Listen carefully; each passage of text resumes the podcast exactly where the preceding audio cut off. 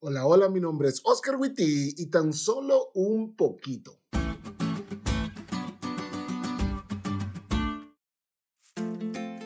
¿Alguna vez te han prometido algo en base al tiempo? Algo así como, cuando se oculte el sol vamos a hacer esto. Y vos estás tratando de bajar el sol a pedradas para hacerlo, ¿no? O mañana por la mañana iremos allá. Y vos ni podés dormir de la emoción. No necesitas una hora específica para hacer planes porque a medida ves que la señal se acerca, con eso tienes para prepararte. Muchos hemos hecho estas cuentas regresivas mentales a la espera de que algo genial suceda.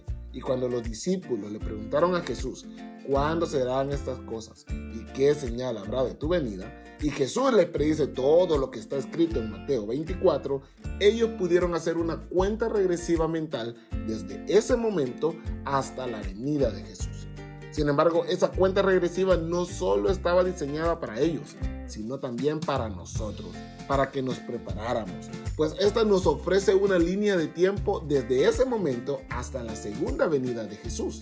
Y aunque no haya una fecha y hora específica, todo lo que Jesús dijo que pasaría está pasando para que su pueblo de todas las épocas pudiéramos descansar confiadamente en su amor, incluso cuando todo a nuestro alrededor se cayera a pedazos.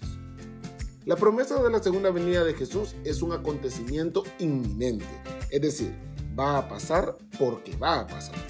Pero no estamos a oscuras y eso nos da una responsabilidad muy grande. Número uno, no nos da excusa para no estar preparados, porque ya sabemos. Y número dos, nos compromete a tener un papel activo en todo esto, al hablarle a otros de lo que sabemos y hacer que los que amamos se preparen con nosotros. Mira los tiempos, ya casi viene Jesús. Si todavía no te has preparado, comienza ahora.